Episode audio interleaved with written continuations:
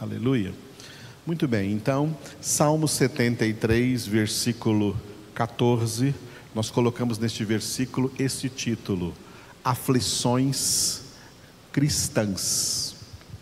Quem anda por aí pregando que ser cristão é não ter aflições nunca mais, são hereges. Hereges pregam isso, mentirosos pregam isso. Ser cristãos significa ser libertos, sim, de muitas aflições, de muitos tipos de aflições que as pessoas sofrem por estarem no pecado. Mas mesmo estando em Cristo, no mundo nós, como vamos ver daqui a pouco Jesus dizendo, passamos sim por aflições. E é por isso que essas aflições são denotadas aqui, definidas como aflições cristãs. Não são aflições de pecadores não convertidos. Eles têm lá suas aflições. Essas aqui são aflições de convertidos, aflições de crentes, aflições dos filhos de Deus, aflições e sofrimentos dos cristãos. Isso é uma realidade.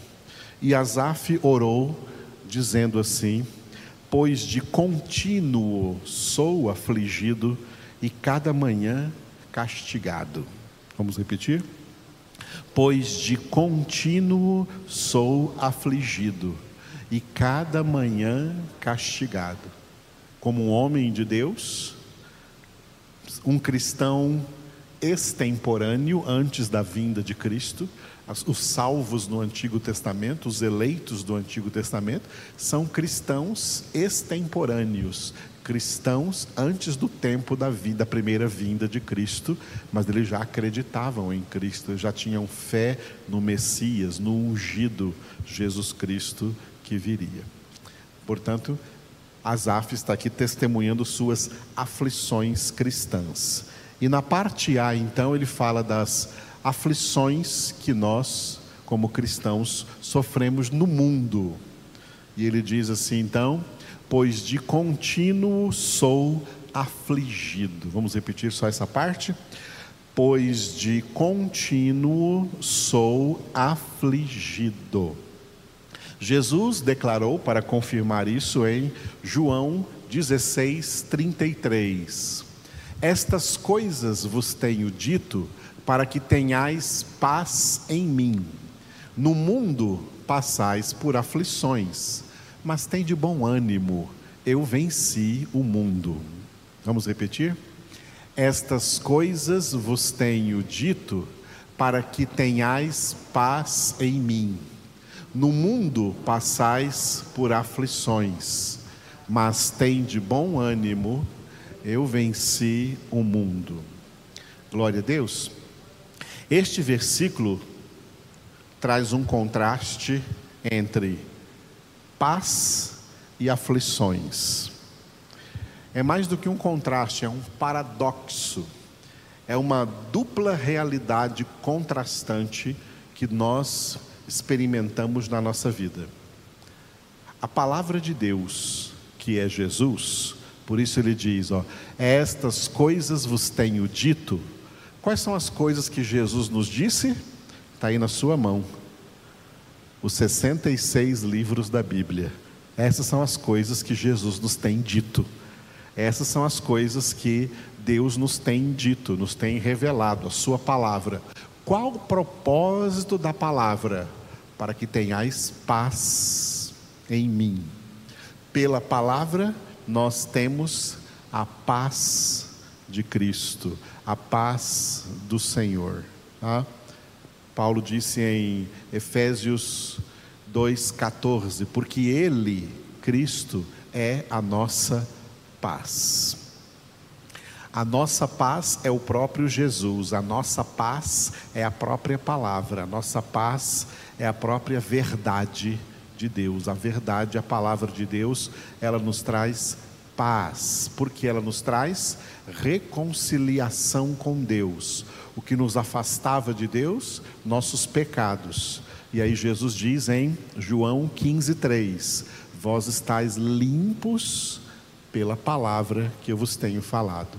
Então a palavra nos traz paz. Então, quando Jesus diz nesse versículo: Estas coisas vos tenho dito, para que tenhais paz em mim, é a mesma coisa dele dizer: Ó, eu revelei para vocês a minha palavra, para que, por meio dessa palavra, vocês tenham paz em mim. Jesus trata então do nosso interior. Mas no exterior, fora de nós, quer dizer, no mundo, em Cristo nós temos paz, mas no mundo passais por aflições. O verbo passar aqui é bem interessante porque nós estamos aqui de passagem.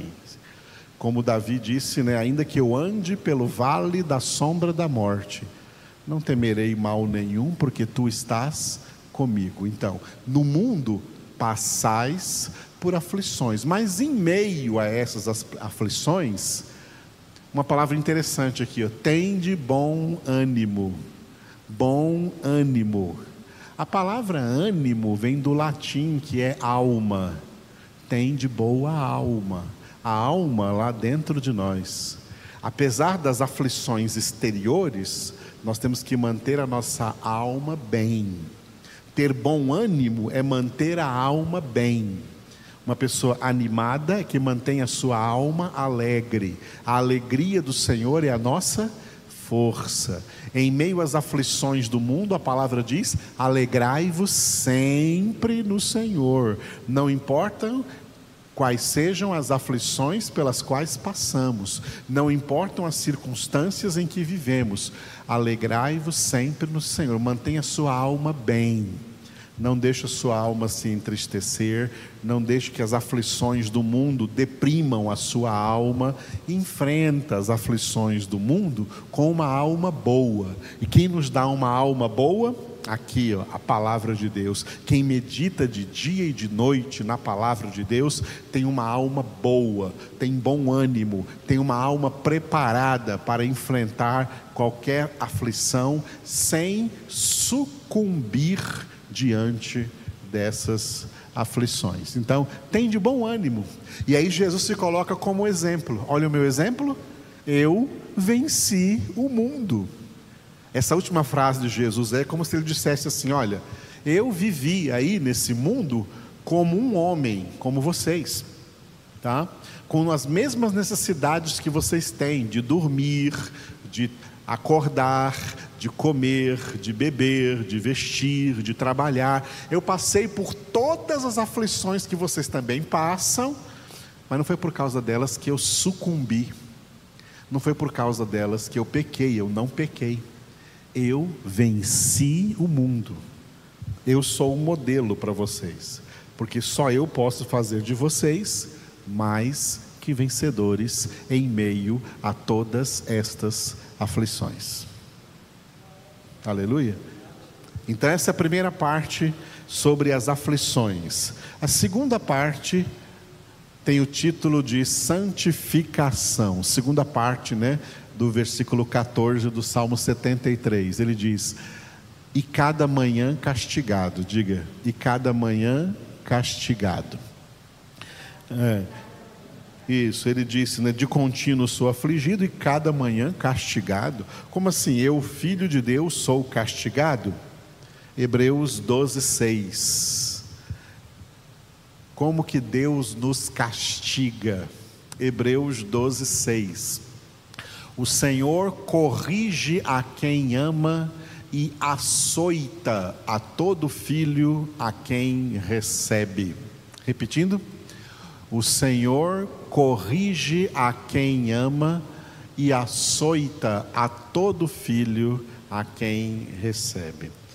Quando, quando Asaf diz, ó, todo dia, desde de manhã cedo eu sou castigado, ele está falando, eu sou filho de Deus, e sou açoitado por Deus, sou corrigido por Deus, sou castigado por Deus, porque através desse castigo, Deus está me santificando.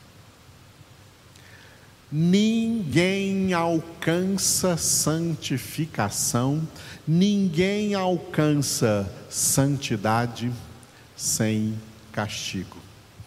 O ser humano tem uma alma muito contumaz, muito teimosa por causa do pecado.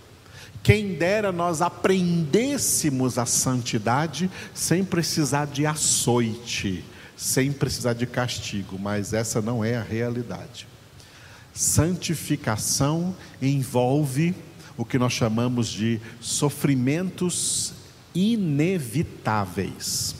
São dois tipos de sofrimentos: sofrimentos evitáveis e sofrimentos inevitáveis. Há muitos sofrimentos que nós podemos evitar. E o melhor conselho de Jesus para evitar sofrimentos foi o que ele deu para a mulher que tinha sido apanhada em ato flagrante de adultério. Ele disse para ela: Vai e não peques mais. Jesus deu para essa mulher e para todos nós, porque ele falou ali com todos nós, por isso que João 8 está aqui na Bíblia. Jesus estava dando para nós a orientação de como evitar muitos sofrimentos. Quer evitar muitos sofrimentos? Evite o pecado. Vai e não peques mais. Quanto menos pecarmos, mais sofrimentos evitaremos, porque pecados trazem consequências sofríveis que poderiam ter sido evitadas. Mas existem sofrimentos inevitáveis. E entre esses sofrimentos inevitáveis são os sofrimentos que Deus, como nosso Pai, sabe que nós precisamos experimentar para a nossa santificação. Deus não poupa a vara. Aprenda isso. Deus é Pai, mas Ele não é paternalista. São duas coisas diferentes. Uma coisa é ser pai, outra é ser paternalista. Os pais paternalistas são aqueles que vivem poupando a vara aos filhos, não educam os seus filhos. Eles vivem numa lei chamada lei de compensação como eles não conseguem dar muita atenção para os seus filhos, porque tem trabalho, chega em casa tarde, então ele prefere não dar bronca, não, não, não, não brigar com o filho, mas fazer tudo o que o filho quer, pensando que com isso está ganhando o apreço do seu filho, e quem faz isso está formando monstros e não filhos. Filhos são formados na vara da disciplina da palavra ensina o teu filho enquanto ele for criança e até quando ele for velho, jamais se desviará da palavra do Senhor, do caminho do Senhor. Mas os pais de hoje, a maioria dos pais e mães de hoje são não são pais, eles são paternalistas. Não são mães, são maternalistas. Quer ser maternal demais, quer ser paternal demais e fica poupando a vara. Deus é pai é o verdadeiro Pai e ele não é paternalista. Deus não poupa a vara, Ele sabe o tanto de vara que eu preciso e Ele vai me açoitar até o fim da minha vida com essa vara. Se você é um eleito de Deus, se você é uma pessoa eleita pelo Senhor, Ele vai te santificar, Ele quer te ver no céu ele planejou a sua salvação em Cristo Jesus, pode preparar o lombo, porque ele não vai poupar a vara na sua vida, o tanto de açoites que você precisa, Deus sabe, Deus sabe quantos açoites você precisa, e Ele vai chegar com esses açoites nas suas costas, pode esperar. Deus não vai poupar a vara, sabendo que somente por esses açoites você receberá santificação, sem a qual ninguém verá o Senhor. Olha a lógica da palavra. Sem santificação ninguém verá o Senhor. Então nós precisamos de santificação. Mas não há santificação sem vara, não há santificação sem açoite, não há santificação sem sofrimento. Jesus não tinha pecado algum mas a Bíblia diz em Hebreus capítulo 5 que Jesus teve que aprender a obediência pelas coisas que sofreu. Se Jesus, sem pecado algum, teve que aprender a obediência pelas coisas que sofreu, e nós? E você? Esse capítulo 12 de Hebreus traz aí essa ideia da santificação, essa doutrina da santificação, e fala, fala, escreve aí nesse capítulo 12, né? Que as pessoas, quando recebem algum açoite, elas não gostam.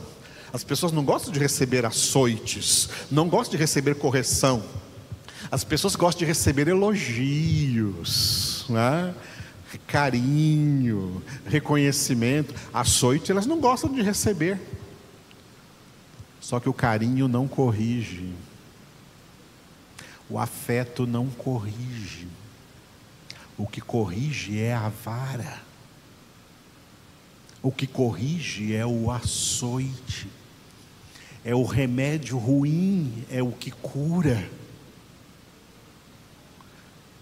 Para provar como a nossa alma foi infectada pelo pecado. E essa é uma das diferenças entre os muito chamados e os poucos escolhidos. Os muito chamados fogem da correção.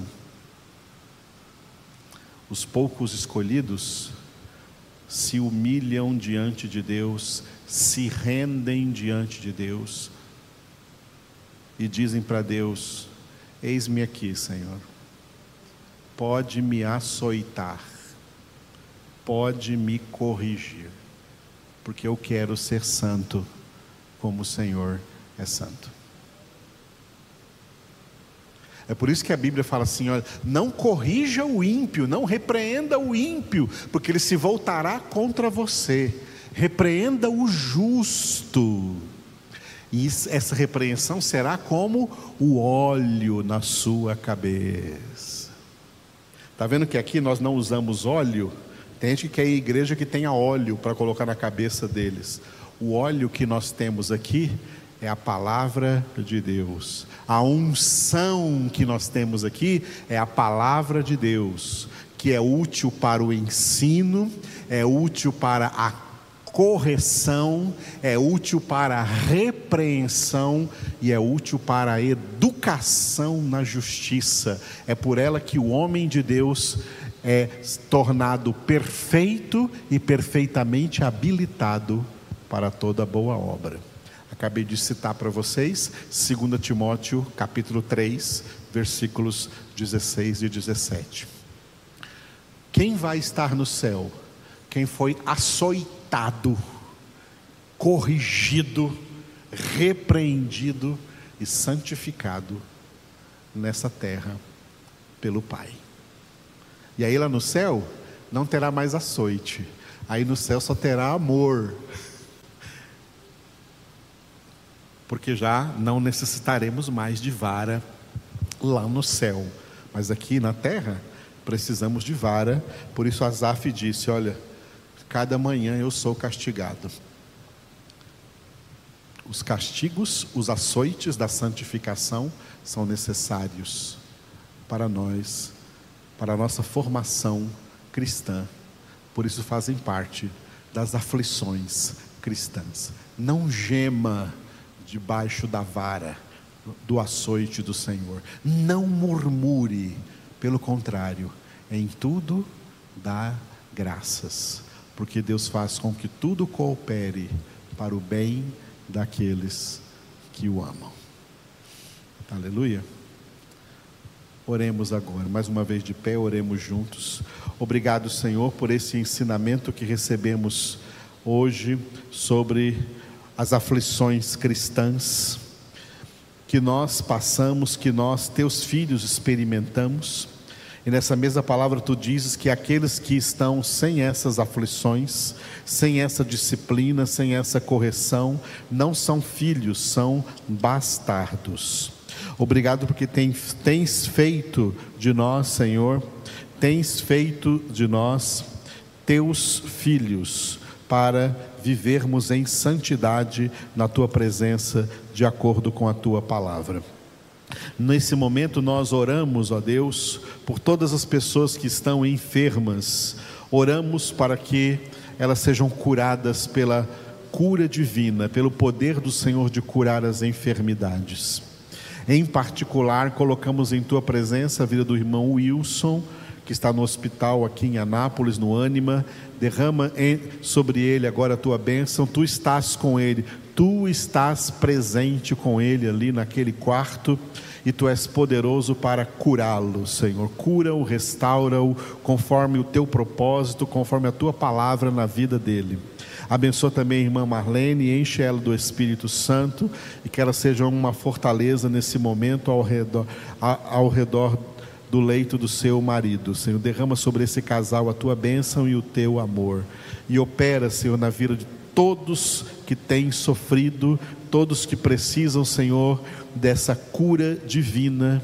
Cura-os, ó Deus, cura-os e, e continua santificando cada um dos teus filhos, corrigindo-os e açoitando-os de acordo com a tua vontade, a tua sabedoria, a tua maneira de sondar e de conhecer e de saber que tipo de açoite cada um precisa receber, que tipo de correção para a sua santificação cada um precisa receber.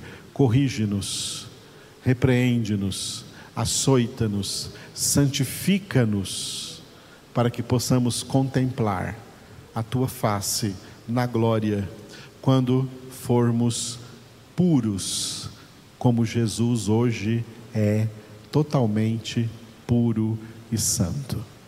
Oramos a Ti, ó Deus, em nome dEle, em nome de Jesus, e pedimos: enche-nos, Espírito Santo de Deus.